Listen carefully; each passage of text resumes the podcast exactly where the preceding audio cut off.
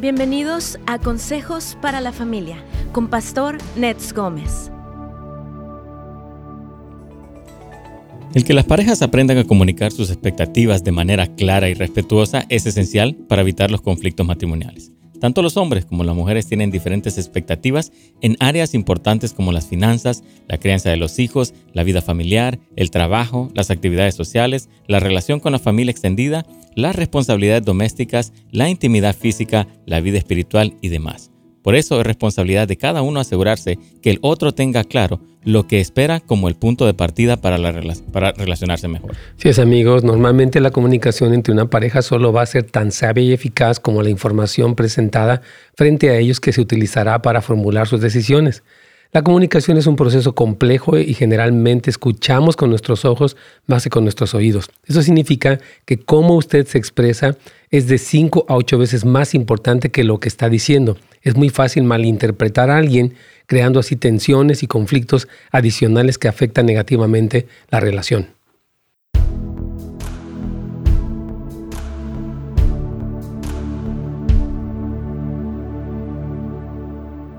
Buenos días amigos queridos, ¿cómo están? Es una alegría siempre tenerlos aquí con nosotros en este programa y pues siempre saludándolos y continuando con el tema de ayer. Tuvimos bastantes preguntas, aquí ya tenemos de hecho algunas más y vamos a responderlas con mucho gusto. Pero sí les quiero anunciar este curso que estamos lanzando, precisamente se llama Restaurando tu relación matrimonial.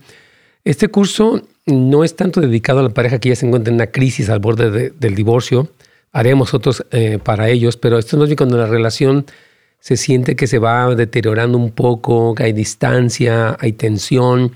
Entonces queremos dar eh, en este curso principios bíblicos eh, que Jesús habló en, pues, en la palabra, que nos guían a cómo puedo yo restaurar mi relación, mejorar la comunicación, la cercanía emocional, el sentimiento de amor y romanticismo en el hogar, etc. Entonces, les queremos animar a que pues vayan a netsgomez.com y vean la información ahí donde está precisamente la primera página está dice restaurando tu relación y donde dice más información, usted puede entrar y ya va a encontrar ahí las dos opciones que tenemos en esta ocasión, cuáles son pues el, tema del curso, este, pues si tiene a veces solución el matrimonio como a veces es muy duro y las dos opciones que tenemos, una opción general y una opción Plus que le llamamos con algunas sesiones especiales por Zoom, un pequeño certificado que vamos a estar dando para que conste que las personas están tomando los cursos. Esta escuela que se llama Turning Hearts o como Volviendo los Corazones, basado en Malaquías, la intención es crear todo un material, una biblioteca de recursos que puedan estar disponibles para toda la familia, para pastores, para consejeros, de tal forma que pues todo el material que por años, gracias a Dios, hemos podido tanto generar como colectar, se ponga a disposición de todo el pueblo del Señor. Así que, por favor, aprovechelo, recomiéndelo también, este, a ver. Eh, si usted puede, también incluyase en estas eh, sesiones de preguntas y respuestas a través de Zoom en vivo con su servidor. Y va a ser un privilegio poderle atender y servir. Así que puede ir para eh. Ahí es donde usted va a poder eh, ver toda esta información. También en esta página obviamente tenemos lo que son los cursos que tenemos también, este, y pues cómo puede iniciar su sesión. Tenemos otro curso anterior que se dio, se llama Restaurando Heridas del Alma, o Sanando, pero Heridas del Alma, y es un curso muy bueno también. Pero en noscomes.com usted puede tener más información.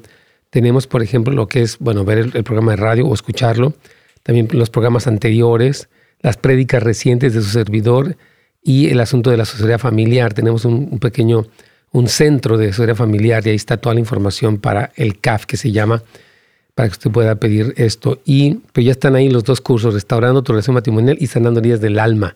Es una alegría poderlos presentar y nos va a encantar bendecirlos y servirlos a través de, de esto. Así que por favor aprovechenlo.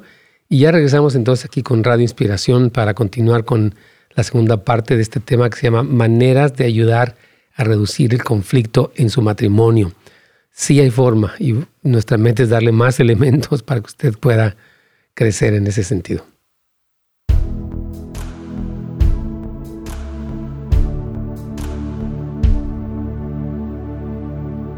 Pastor, ¿cómo está? Buenos días. Carlitos, buenos días, ¿cómo te va? Muy bien, pastor, gracias. Qué bueno, que Dios te bendiga. Bueno, aquí estamos saludando a todos nuestros hermanos queridos. Bienvenidos a un programa más, a, la segunda parte de este tema, eh, maneras de ayudar a, reducir el conflicto matrimonial. Y pues básicamente ayer comenzamos hablando del aspecto tanto de las expectativas como de lo que las personas asumen. Decíamos que a veces las personas tienen una expectativa, pero no la han expresado. Esperaría que me celebraras mi matrimonio, pero nunca lo dijo. Es obvio en algunos casos, pero a veces la vida se complica tanto que no se hace, ¿verdad? O sea, hay que decir, bueno, esperaría esto, me gustaría este tipo de... Por ejemplo, hay personas que no les gustan las sorpresas. Decir, ¿sabes qué? No me gusta que me sorprendan porque de repente me mueves el horario. Hay gente que dice, me encantan las sorpresas. Entonces, este tipo de expectativas es muy importante expresarlas con claridad, pero también con, este, con amor. O sea, que no hay una exigencia, un enojo de por medio. Y lo otro que decíamos es el día de ayer, las cosas que las personas asumen, ¿verdad? Pues este, como que quieren que a veces la pareja les lea la mente, ¿verdad? Es que se le, debía, se, le tenía que haber ocurrido, o este, tenía que salir de él, sí, pero, o, yo pensé que ibas a hacer tal cosa. Este asumir algo es algo que eh, a veces complica mucho porque podemos asumir lo peor asumir que la persona no quiere o que no le importa o que etcétera, ¿no? Y cuando uno asume lo peor de alguien, eso causa mucho dolor, Carlitos, porque la persona dice, pues estás asumiendo que no te voy a hacer caso, que no te voy a regalar nada, que no, no me importan los niños y esa situación lastima, ¿no crees? Sí, así es, pastor, y por eso es importante, ¿no? la comunicación, el poder expresar, el poder decir, ¿verdad? Y esto es importante entre la pareja. A veces, como tú lo dices, ¿no? Y tú lo has dicho, lo he aprendido de ti, ah, de que el hombre no se parece a la mujer ni la mujer se parece al hombre. Entonces, es importante que tenemos que conocernos, pastor. Así es, totalmente. Entonces, antes de ir con la primera pregunta, vamos a ver hoy la, tercera regla rápidamente. Y es, me esforzaré por, ah, para atender los sentimientos y pensamientos de mi pareja eh, sobre un asunto primero, sin criticar antes de intentar negociar, o sea, llegar a un acuerdo o acceder. O sea, el que se considere cómo se siente alguien o lo que piensa es muy importante. Porque la persona me dice, bueno, ya, hombre, ya, a ver, ya, ¿qué quieres? Dice, no, pero ¿cómo te sientes respecto a esto? Esto pasa en los hombres y en las mujeres. Cuando ignoramos lo que las personas sienten, las personas se sienten rechazadas, eh, se sienten que se les está como reprimiendo. Entonces, es importante para reducir el conflicto en el matrimonio entender qué siente mi pareja sin criticarla. Porque usted no debe sentirte sola o no debes de sentirte, no sé, lo que sea, bueno, se siente así. Entonces hay que ver cómo puedo entender lo que siente. Pareciera muy subjetivo, pero es importantísimo. Porque los sentimientos a veces nos nublan la razón. Siento esta cosa y ya no oigo nada porque me siento ignorado o me siento, este, qué sé yo, ¿verdad? Cualquier tipo de sentimiento. Entonces es muy importante. La gente rara vez llegará a un, lugar de acceder si no pueden negociar en, una forma básica. Y cuando negociar me refiero a llegar a un acuerdo. Es hablar de una manera equilibrada. Es por eso que las discusiones se convierten en pleitos y gritos. Alguien tiene que estar dispuesto a poner su agenda en espera el tiempo suficiente para que la otra persona exprese y sea escuchada. Entonces, Esfuércese, hermanos, amigos, por entender los sentimientos y pensamientos. Ahora aquí está interesante la primera pregunta que tienes aquí en WhatsApp, ¿no? Dice, ¿cómo puedo ah, ah, conversar con mi esposo por cada vez que yo le hablo de algo que necesitamos mejorar o aclarar, él me cambia el tema? Y eso ocurre todo el tiempo. ¡Qué barbaridad!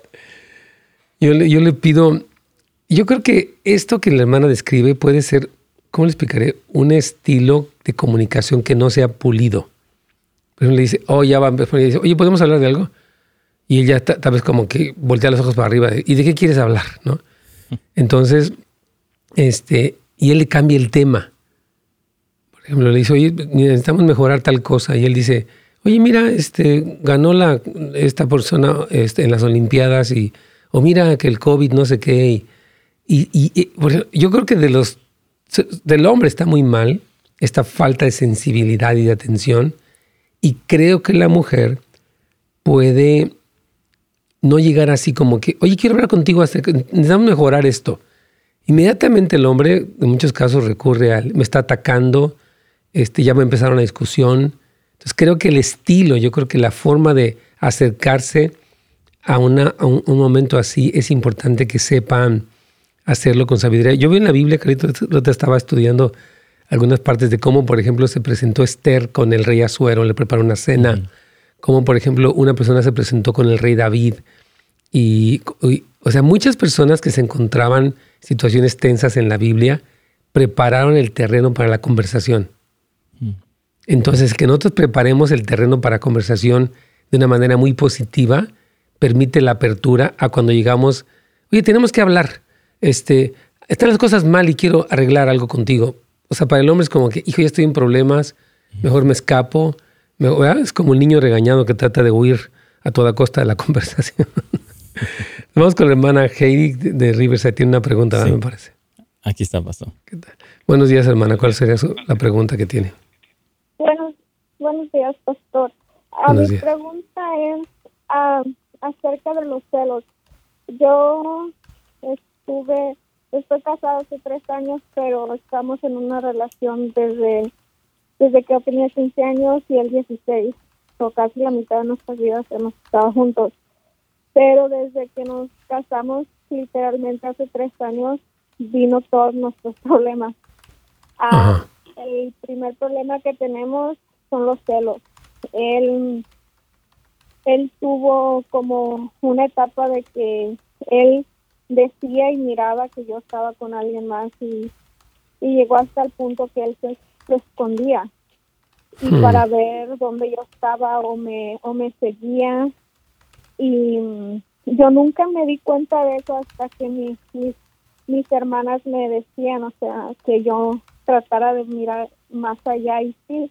Y hasta que una vez me yo lo pues lo, lo caché, como se diga. Sí, sí, sí. Y me sorprendió. Me mucho porque me, y me asusté mucho porque temí por mi vida y por la mi hija. Tenemos una hija y desde ese punto hace un año y medio él decidió irse de la casa. Fue por el 24 de diciembre, él se fue, dijo que no, que él ya no iba a estar conmigo porque yo lo engañaba y y yo no lo saco de esa idea. Y yo he intentado hablar con él y estamos bien unas semanas. Y después él dice que no, que yo estoy con otra persona, que la otra persona me haga feliz. Y es un cuento de nunca acabar. Y yo tengo una hija de ocho años y si vamos a la iglesia y mi hija busca mucho de Dios aparte de su edad, a mí me sorprende mucho. Y yo no quiero darle un mal ejemplo a mi hija porque no quiero que ella piense que lo que papá y yo estamos haciendo está bien. Claro. Porque yo, yo siento que no, no está bien porque nos amamos unos días y el otro día ya no. Porque yo me, yo me canso de, estar diciéndole no. vamos a una pequeña pausa, hermana Heidi, y regresando de la pausa le vamos a responder su pregunta.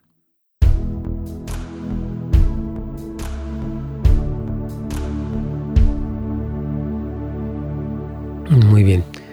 Ah, excelente, muy buena pregunta de nuestra hermana Heidi. Vamos a tratar de responderle con la palabra, obviamente. Y bueno, aquí tengo una pregunta de José donde dice, ¿cómo te pones de acuerdo con la pareja que no es creyente de una forma sabia en decisiones de los hijos? Esta pregunta es súper buena, José. Porque presente lo que yo tenía aquí, lo que tengo en mis notas, es, por ejemplo, que a veces las discusiones eh, se convierten en un pleito, no queremos eso, y tenemos que estar dispuestos a escuchar. Aquí yo, yo tengo una nota que digo, esto no invalida los puntos de vista de los dos, simplemente funciona mejor cuando uno habla a la vez. Y digo, habiendo dicho esto, también tenemos que comprender que no todo está sujeto a acceder. O sea, yo, por ejemplo, tú que vives con una persona que no es cristiana, o alguien que vive con una persona que no es cristiana, eh, no puedes decir, bueno, ya vamos a acceder y vamos a tener cervezas o vamos a, a tomar contigo, no sé qué cosas son, como, o sea, le llamamos los no negociables, donde dices, yo tengo una, una ética, un compromiso con Dios a que no voy a acceder. O sea, hay cosas que no lo voy a hacer, no, no, va a haber pornografía contigo, no, no, no, lo voy a hacer. Si tú quieres hacer esto, yo me niego. Entonces, este, ahí en ese sentido, o sea, ciertos valores y principios bíblicos no pueden ser descartados por nosotros, ¿verdad? Con el fin de, estar en paz con alguien. Entonces, por ejemplo, en tu caso, o en el caso de alguien que la pareja no es cristiana, tiene que ser muy sabios, porque, por ejemplo, el no cristiano puede ser permisivo. Pues déjalo que tenga novio, y déjala, o, déjala que tenga novio, déjala que llegue a las 2 de la mañana, deja que vaya a las paris, deja que este, no sé qué, etcétera. Entonces, no es fácil. Necesitas mucha sabiduría, porque yo diría, bueno, cuando hay dos escalas de valores diferentes, la escala de valores cristiana, los valores bíblicos, y otro es el mundo, ¿no? Que es diviértete, lúcete y saca lo más que puedas de todo y ten el placer o lo que sea, ¿verdad? Piensa en ti mismo todo el tiempo. Entonces necesitas como hablar con tu esposa. Yo no hablaría en términos de cristianismo. La Biblia dice, porque no te va a entender. Si tu pareja no es cristiana, no te va a entender. Ay, sí, la Biblia. Tú eres bien religioso. Entonces yo te diría, por ejemplo, en este caso, ¿qué conviene para nuestra hija? Si ella tiene un, novio, que no es, bueno, un novio a una edad muy corta, entonces las estadísticas hablan de cómo los jóvenes, estas relaciones normalmente pues, no funcionan a largo plazo, o si se van a muy largo plazo incurren en, otras cosas. Y lo que pasa es que los jóvenes no saben manejar las, las desilusiones amorosas y aparte se distraen de sus estudios y etcétera, etcétera. Yo le daría todas las razones no bíblicas, pero válidas, que permiten que tú tengas un criterio. ¿Me explico? Como para que ella pudiera decir, oh, tienes razón, o sea, no es tanto que la Biblia diga en ese sentido, que la Biblia dice muchas cosas, sino lo que es más eh, conveniente. Entonces, este, porque dice que se presentan todo el tiempo en el grupo de amistad. Entonces sí, yo creo que hay que ayudarles a que ellos sean sabiamente presenten las razones eh, válidas, morales, para que la otra persona entienda desde el punto de vista de la moralidad, no de la Biblia, porque repito, un no cristiano va a decir, pues es que tú eres un religioso, ustedes todo lo prohíben, ustedes son bien aburridos, son bien anticuados, este, ustedes no dejan hacer nada, tú quieres tener a nuestros niños ahí encerrados o no sé qué cosa. Entonces hay que decirle, no, vamos a hablar las cosas que convienen, que son mejores para ellos. Y ahí hay un punto de, yo creo que, porque tanto el papá como la mamá, aunque sean cristianos o no cristianos, quieren lo mejor para sus hijos. Y desde ese punto de partida podemos acordar cosas. Ahora, habrán no negociables. Bueno, que se vaya a tomar, decir, ya estoy, estoy de acuerdo. El alcoholismo es un peligro en la, en la juventud y del alcoholismo vienen otras cosas más. Muy bien, vamos a regresar con Radio Inspiración y continuamos.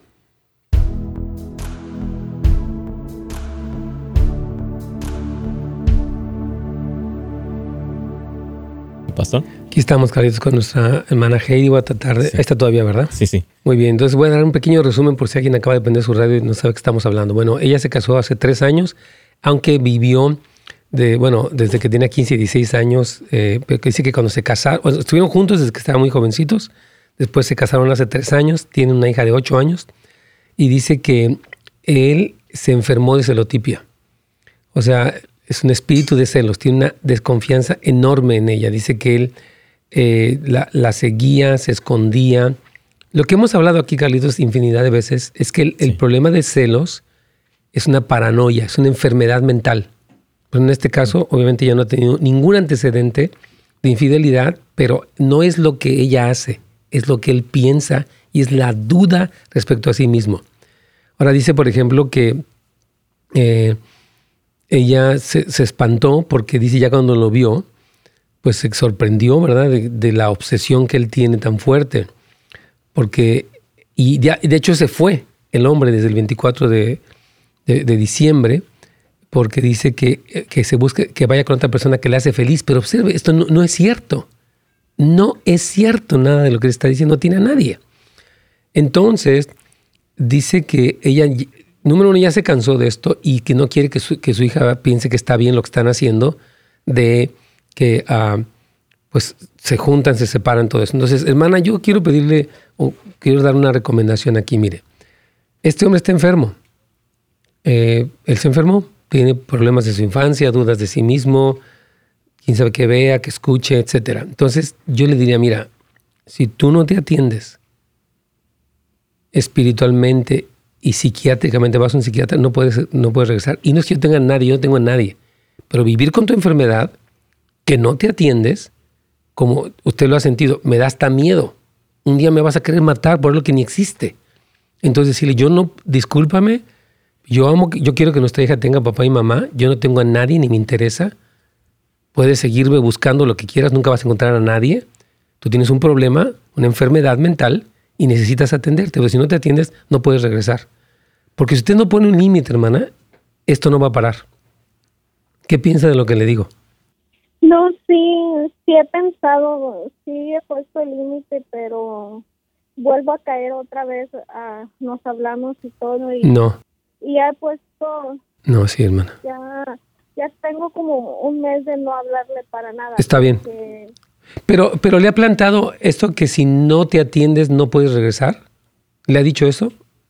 No, no, se lo he dicho porque él me él me, dice que yo soy la culpable de todo esto. Ok. Él, está enfermo. Él está enfermo, hermanita. O sea, él es una persona que desconfía de usted obsesivamente y enfermamente. ¿Usted es culpable de que él desconfíe? ¿De qué está hablando? O sea, usted, obviamente usted no ha tenido ningún episodio de infidelidad jamás, ¿no? Usted es cristiana. Cierto, no. Entonces, él está enfermo. Entonces, cuando él dice que usted es la que está mal, es parte de su enfermedad. Entonces, no regrese, hermana. Porque entre más lo, mire, cuando él regresa de alguna manera, él cree que tiene la razón. Entonces, decirle, no vas a regresar hasta que no hagas algo. Porque estás enfermo y no, no lo entiendes. Yo te amo, yo amo a nuestra hija, yo quiero seguir con el matrimonio. Pero si tú no te atiendes, te vas a poner peor. Y todos estos casos que escuchamos en las notas rojas y en las noticias morbosas que hay es de que mató a fulana, son por personas así. En México hubo el caso muy sonado de una mujer que su esposo la destrozó, otro que la mandó matar. Todo el tiempo se escucha esa locura, porque son personas que no se atienden y se siguen enfermando. Y todo lo que no se compone se sigue descomponiendo. Entonces, por favor, no le abra la puerta, hermana. No, no es rechazo ni desprecio. Es que si usted no lo hace, él se va a seguir enfermando más. Obviamente, obviamente tiene que orar por él y todo, pero pero de verdad, porque si usted no pone un límite, como usted dice, su hija eh, ve esas cosas, ¿no? Que se aman, que se odian, que él se enoja, que hace berrinches, que desconfía de usted. Tú sigues con alguien más y tú ya sé feliz con ese hombre y cómo te fue que estuviste con él. Él puede seguir inventando una telenovela que él se cree. Él está paranoico y necesita atención psiquiátrica. Incluso Heidi también necesita ayuda oh, para poder poner límites, pastor.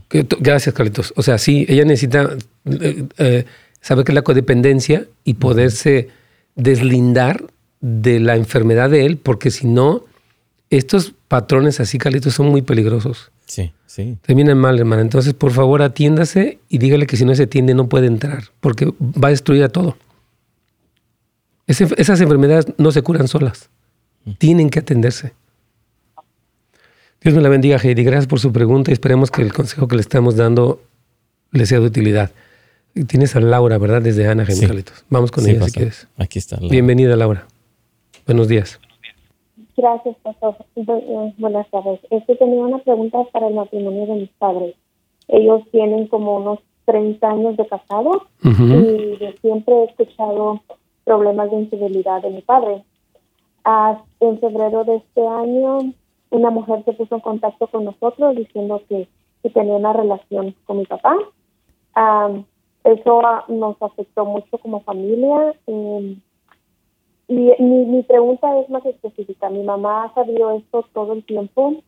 Muchas veces viene a, contarme a mí y a veces yo le he dado consejos de una forma tranquila, a veces como que más enojada porque eh, nomás se queja y se queja, pero ella ha decidido quedarse en este en ese círculo. Sí, su mamá es sumamente codependiente, hermana querida. Sí, usted, si usted ha escuchado nuestros programas, tal vez sepa que hemos mencionado la palabra codependencia y su mamá presenta un grave problema de codependencia porque es capaz de tolerar la infidelidad con tal de tener este hombre ahí. O sea, ella no ama a su esposo, ella depende de él. No lo ama, lo adora. Ella ha depositado su sentido de valor en este hombre que le es infiel y que lo sabe, porque pues, dice que son 30 años de casados y siempre ha habido problemas de infidelidad y ella lo, lo tiene ahí. Entonces, ella ha solapado a un hombre destructivo. El problema sí es él, pero es más ella. Porque ella lo permite, lo ah, tolera. yo como hija, yo como hija, ¿cómo podría? Porque ya la he aconsejado. Como hija, usted está limitada, hermano. Usted no es Dios. Yo le diría, mamá, te voy a pedir que no me, mientras tú no te atiendas en tu codependencia, salgas de tu codependencia tan fuerte que tienes, yo no te puedo ayudar, porque ¿cómo te ayudo si tú te quejas, pero sigues, no le pones un alto a mi papá? Es que, mire, la persona codependiente piensa esto, es que si yo fuera más tonta o accediera más, tal vez ella asume la responsabilidad por la infidelidad de su padre. O sea, observe su problemática de ella, donde ella en su codependencia puede decir, e, es que él es hombre, o, es que a veces yo no le llevo la comida caliente a la hora que él quiere, o sea, entonces usted tiene que también ser un límite, orar por ella, es lo primero, nunca deje de orar por ella, pero también pongan un límite porque ella, el problema de codependientes es que a veces no quieren salir de la codependencia. Justifican, espiritualizan. Es que la Biblia dice que yo lo perdone 70 veces 7. Entonces le voy a dejar que pues, siga siendo un adúltero. Pero si ella lo amara, lo pararía. Estás pecando contra Dios. Claro. A mí me trae un poco de problema y estrés porque no sé, digo, pues si escucharla o no escucharla. No. no, no, no. Yo sé porque le duele porque es su mamá, pero no es que le escuches que lo ubique y si ella no se ubica tiene que poner un alto. Vamos a ir a una pequeña pausa y volvemos, Carlitos.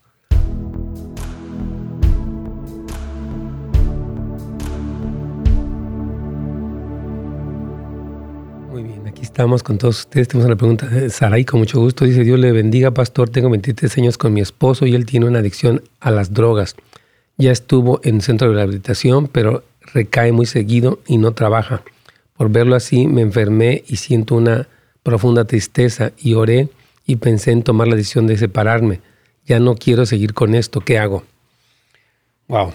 Bueno, su esposo pues es un adicto que no ha querido cambiar y es bueno que usted, obviamente le duele, pues es su esposo, ¿verdad? La tristeza que siente es lógica, eh, pero sí es importante, mm, se me hace correcto que use la palabra separarse, no divorciarse. Porque el divorcio es una decisión muy radical y de hecho no es bíblica, Dios aborrece eso. Hay casos de extrema, la situación es un mal necesario en algunos casos, pero no, no es el primer remedio. Entonces, la separación es correcta, decirle, mira, tú este, estás adicto y estás enfermo y este, yo no puedo ni cambiarte porque pues, tú eres un adulto, ni puedo aguantarte porque está mal que destruyas a la familia con tus adicciones, o sea, afectes todo, ¿verdad? Porque dice que él no trabaja, imagínese, irresponsable y adicto. ¡Wow! Es lo que Satanás es, lo que hace con la gente. Satanás quiere tener a la gente atada a la pornografía, a la homosexualidad, al lesbianismo, a todo, y después a las drogas. Y entonces ya en esa condición pues terminan horribles, hermanos, terrible, es triste. Cuando veo algunas personas indigentes y digo, wow, lo que hace Satanás con la gente, la verdad, la verdad. Y la gente se deja. Entonces tienes que ser firme, mi hermana Saraí, y decirle, mira, es más, le quiero recomendar a usted el famoso libro que he recomendado tanto que se llama El amor debe ser firme. A ver si me lo busca ahí, eh, mi querido Brian López. Y vamos a ponérselo ahí en el chat para que ella lo reciba el link. El amor debe ser firme del doctor James Dobson. Y él habla de esto. Tiene que ponerse, se acabó. Yo no te voy a aguantar más con tu irresponsabilidad de no trabajar, ni tampoco con tu adicción a las drogas. Yo te he querido ayudar, son 23 años, pero no quieres salir. Y esa es tu decisión. Entonces yo no te voy a admitir aquí en la casa. Y si lloras y te quedas en el, en el carro llorando en la noche y te da frío, calor, escalofrío, o COVID, yo lo siento mucho, no quiero que te dé, pero tú tienes que atenderte.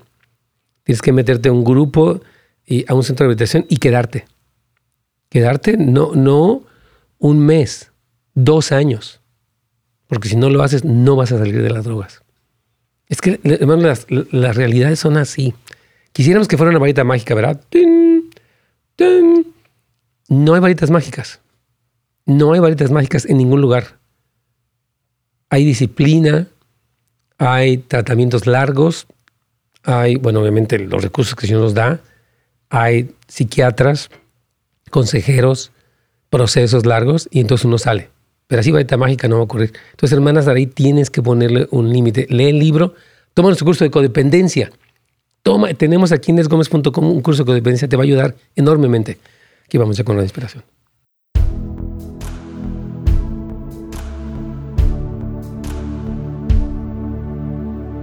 Pastor. Venga, estamos aquí terminando con Laura, ¿verdad? Sí. Muy bien. Entonces, Laura, mire, su mamá, como ya lo describimos en el segmento anterior, pues es una persona muy codependiente. Ahora, ella viene y habla con usted y usted se enoja, pues lógico, ¿verdad? Pero usted tiene que enseñarle a su mamá, o sea, en las posibilidades que usted tiene, decirle, mira, mamita, tú has tolerado todo esto. Entonces, yo te voy a ver que no me involucres en esto. Porque si tú te quejas y lloras y te enojas, pero no haces nada, yo también me enojo, pero nuestro enojo y frustración no sirve de nada hasta que tú no digas, Señor, ¿verdad? Esposo mío, bueno, papá de usted, si no dejas tus aventuras, no puedes seguir aquí, no puedes tener dos mujeres y, no debes de faltarnos el respeto a nadie de nosotros. Así que tienes dos opciones.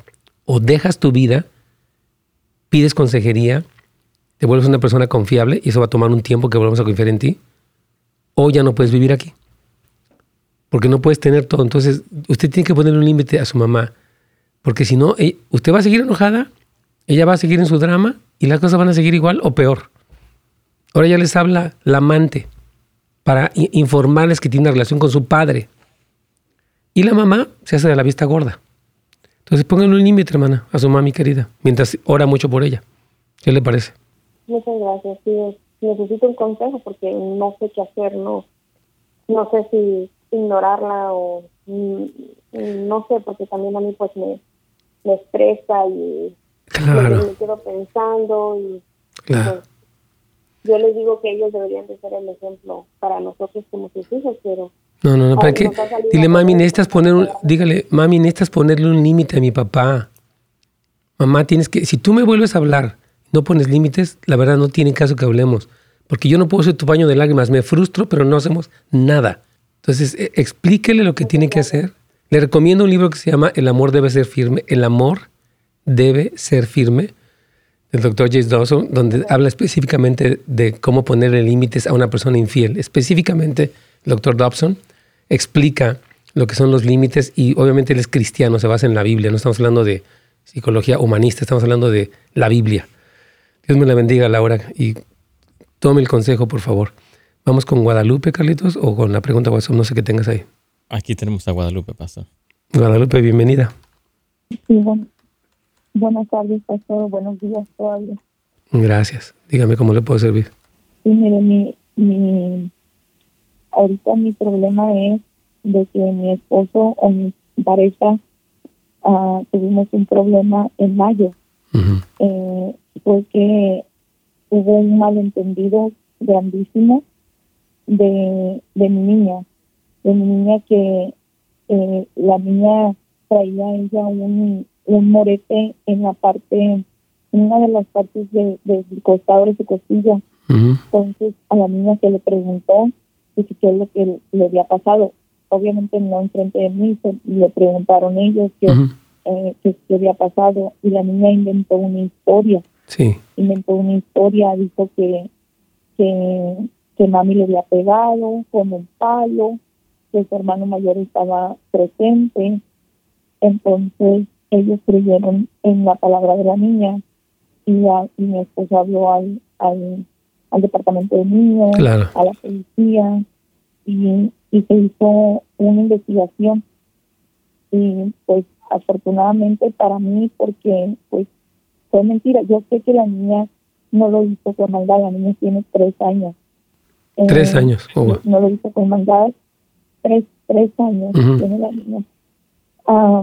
pero hace cuenta que la niña se le preguntó y la niña hizo esa historia. Aparte, uh, en otra ocasión, pues mi cuñada, pues ella es la que me lo cuida.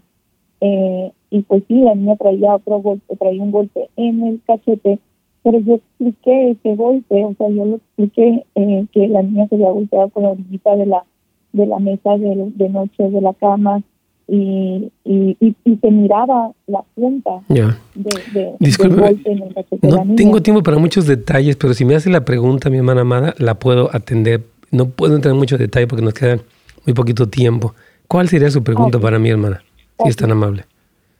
Sí, la pregunta para ustedes es que pues ahorita ya estamos, ya resolvimos eso, ya todo está bien. Eh, lo que pasa ahorita él y yo, mm, yo quiero regresar porque yo lo amo a él.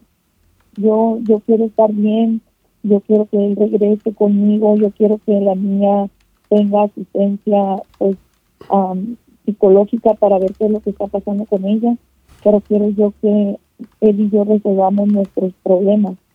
Y quiero ver ¿Pero él no quiere o qué? Eh, pues ahorita no, él no quiere regresar. O sea, él le cree más a la niña que a usted, ¿no? Obviamente. Sí. O sea, es que él no confía en usted. Bueno, él es el papá de la niña, pero no es su esposo, ¿verdad? Es nada más su acompañante de usted, ¿verdad? Sí, vivimos, vivimos cinco años juntos, pero tenemos ocho años ah, de relación. Ajá.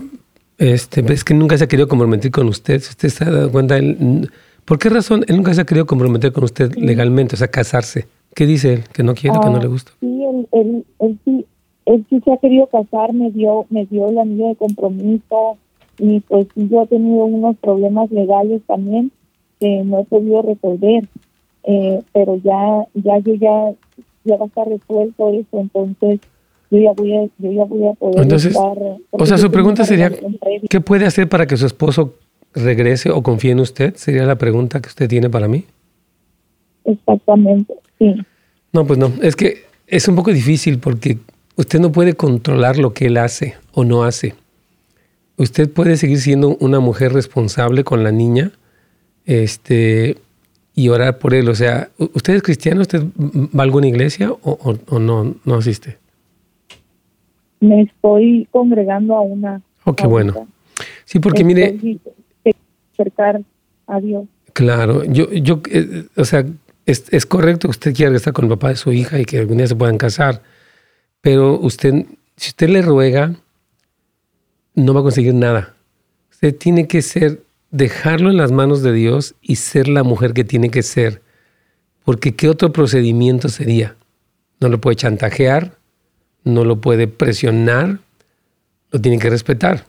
Es difícil, pero tiene que usted decir, bueno, yo voy a ser la mujer que soy, voy a ser atendiendo a mi hija, y si él no me quiere, pues no, ni hablar, hermano. Usted tiene que aceptar la realidad y responder de la manera más positiva porque el hombre ha decidido que no se ha casado con usted, aunque ya le dio el anillo, que bueno, y ahora pues le cree más a la niña, no le cree a usted. Entonces es una cuestión de donde él ha decidido pensar así y usted no puede más que responder de una manera sobria. Usted no puede vivir con la, es que yo lo quiero y quiero que regrese, sí, pero es que él no quiere. no quiere. No quiere que usted esté. Entonces hay que aceptarlo y decir, Señor, yo lo pongo en tus manos y voy a seguir siendo la mamá para mi hija. Yo te tengo a ti, no lo tengo a él, pero te tengo a ti.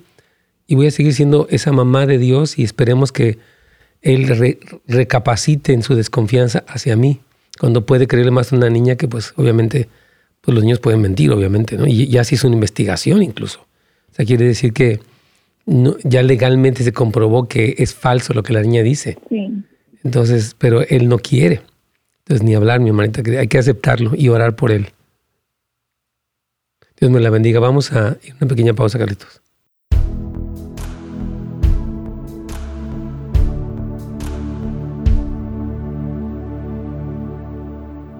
Aquí tenemos una pregunta de Cristina desde Montevideo, Uruguay. Dice, mi esposo es muy grosero conmigo.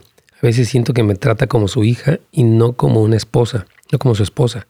Él regaña o me regaña en frente de las personas y a veces me dice que me calle la boca. Siempre me dice que yo tengo que ser sumisa a él porque la Biblia lo dice así. ¡Wow! Qué ignorancia, ¿verdad? La Biblia sí dice que la mujer se someta al marido, pero ¿sabe que dice que el marido ame a la mujer como Cristo amó a la iglesia, que se entregó para santificarla? Entonces, si él va a exigir que ella se someta, entonces él debe de entregarse para santificarla a ella, como Cristo se entregó, debe sustentarla y cuidarla. Estoy citando Efesios 5 del 22 en adelante. ¡Wow! Ahora, ¿qué hace ella? Yo creo que usted necesita ponerle un alto. Decirle, mira, yo creo que yo me merezco respeto. O sea, no puedes tratarme así frente a las demás personas. Y ah, me someto a ti, claro, por, por respeto a ti. Pero tu manera grosera me hace difícil el someterme a ti porque no, no veo por qué someterme a un hombre grosero. Quiero someterme a lo que la Biblia dice, pero tú tienes que también hacer la otra parte que la Biblia dice también. Entonces, sí, hermana, yo, yo, le animo mucho a que um, ore por él, hable con él, como decíamos hoy, y empiece a poner límites, le no me puedes tratar así. Si, si consideras que lo que estoy diciendo no está bien, puede ser que me esté equivocando, no me lo digas de una manera grosera, dímelo en privado, porque debes de respetarme, yo merezco respeto. Entonces, este, dice que, le, dice que se calle la boca. Entonces, eso se llama un machismo espiritualizado. La Biblia dice que te calles, que seas sometida, así que ahora... Miren, la, sumisión de la mujer no es algo que yo impongo, es algo voluntario. Dice a la mujer. Nunca dice la Biblia, esposo, somete a tu mujer. ¿Alguien ha, leído ese versículo así? No. Dice, mujeres, sométanse y maridos amen. Entonces la solución es un acto voluntario de la mujer. No se ejerce por la fuerza. Usted se somete a chaleco. Ah, ah. No es así. Entonces son los, entendimientos machistas de la, de la cultura bíblica que están súper fuera de lugar. Así que hermana, póngalo en alto, ore por él. No, no es correcto que la trate, usted se merece respeto. Eh, nuestra hermana también de Uruguay, mi esposo no, no respeta y siempre trata de humillarme, me dice que soy una inútil y que no sirvo para tener relaciones. ¿Qué puedo hacer? Lo mismo, es interesante este tipo de preguntas bien intensas aquí. bueno, lo mismo, debe decir, tú no puedes humillarme ni ah, hablarme así.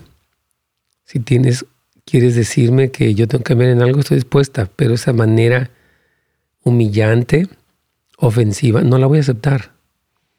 ¿Verdad? Y eso que no sirve ni para tener relaciones. Yo quiero decirle a esta, a esta mujer que es tarea del hombre el saber estimular a una mujer, el saberla llevar incluso al clímax de la relación. Entonces decirle, bueno, yo quiero servir para tener relaciones contigo, pero también tú tienes que saber como hombre cómo tratarme como mujer. Entonces, no se trata de, de a ver quién gana la discusión. Él, es un hombre machista, es un hombre muy ofensivo, pero hermanas amadas, ustedes no deben aceptar esto. No es por rebelión ni es feminismo, es dignidad.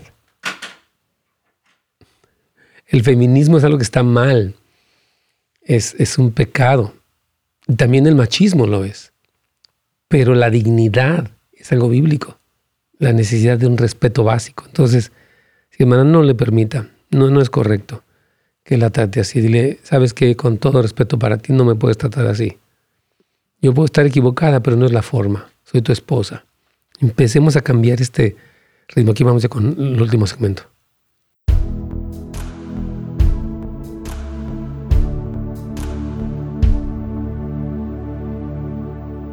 Pastor. Muy bien, entonces, ¿ya se fue Guadalupe o todavía está ahí? Sí ok, vamos. Tienes dos preguntas de WhatsApp, ¿verdad? Así es, pastor. no pudimos avanzar mucho en el tema, pero es que yo, yo, siento esto, mira, porque yo tenía muchas preguntas también de eh, una hermana, por ejemplo, me dice que su esposo es muy grosero, dice que la trata como su hija, la regaña frente a las personas, le dice que se calle la boca y que, que, porque la Biblia dice que debe ser sumisa. Yo le digo, es que mira, quiero, quiero repetir esto que dije fuera del aire. Nunca dice la Biblia, somete a tu esposa. El sometimiento es voluntario. dice, ama a tu esposa. Entonces yo no puedo decir, usted se tiene que someter a chaleco. E, eso es machismo.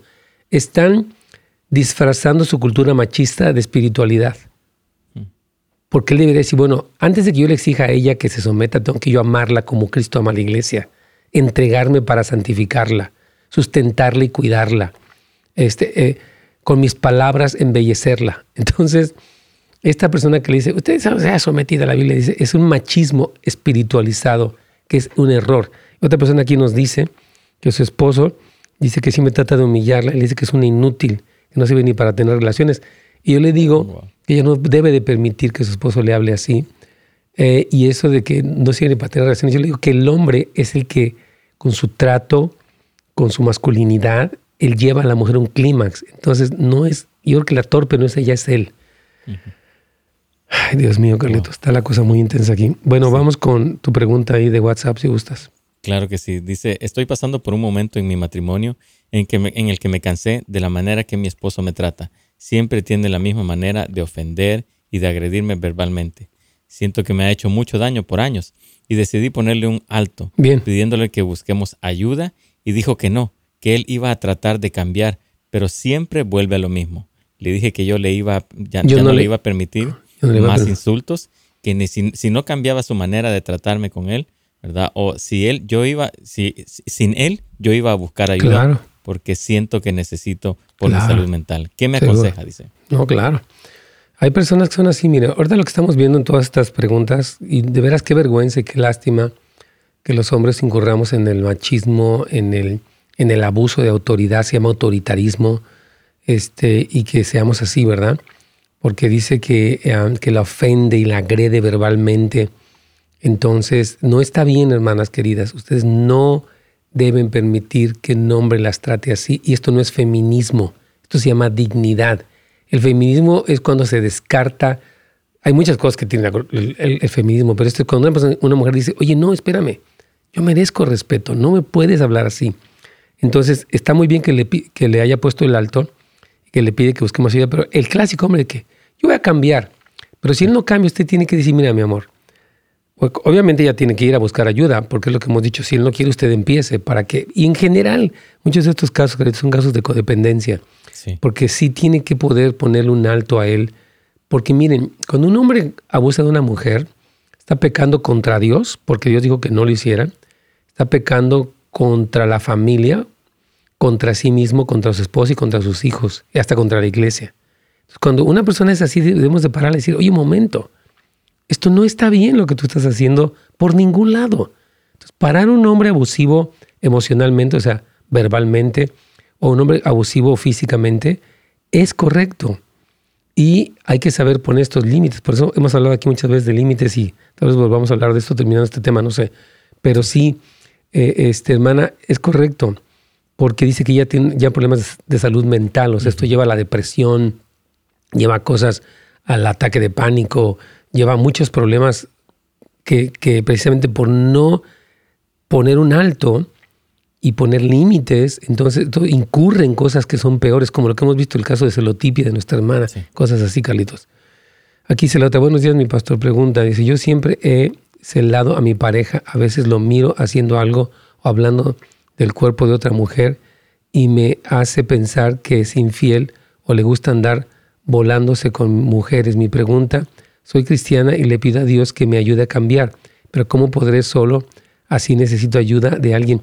Es que fíjate que en este caso, si él ve a las mujeres de manera lujuriosa y habla con mujeres, pues en este caso tiene razón de desconfiar. ¿Qué, piensas tú de esta pregunta, mi Carlitos?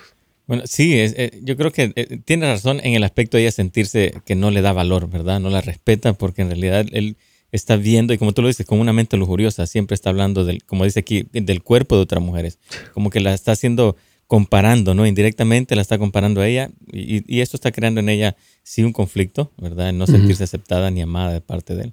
Claro, entonces, es que miren, la celotipia, por ejemplo, el caso que tuvimos de, nuestra hermana Heidi el día de hoy, ella nunca ha tenido infidelidad, o sea, ella ha estado bien y él mal piensa de ella, él dice, te voy a dejar para que seas feliz con otro. Imagínate nada más.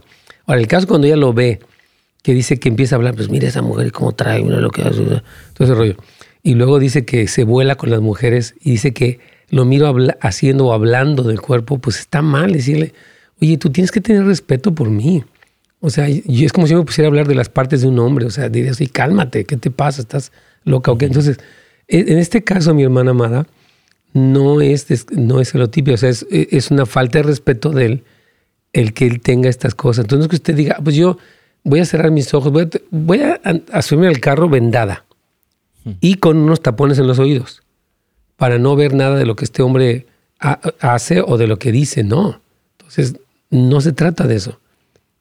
E, es importante que distinga que usted no tiene celotipios, tiene, obviamente está molesta por una actitud irrespetuosa de su esposo cuando él se expresa de las mujeres así o habla con ellas así. E, es, correcto, hermana.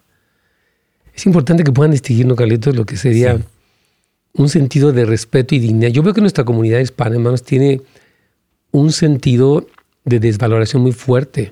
Lo vimos en el caso, por ejemplo, de esta mujer que ya les habla hasta la amante, toda su vida ha sido infiel, y la, la, señora como que hasta se siente culpable de la infidelidad de él, y en este caso ella se puede sentir, yo estoy mal por ver mal que él se la pasa de lujurioso y hasta hablando de una manera cínica de las partes de las mujeres. Qué incluso el machismo de él también, ¿no? O sea, de este hombre.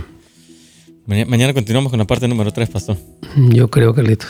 Sí. Aquí vamos a estar. Amén, claro que sí. Vamos.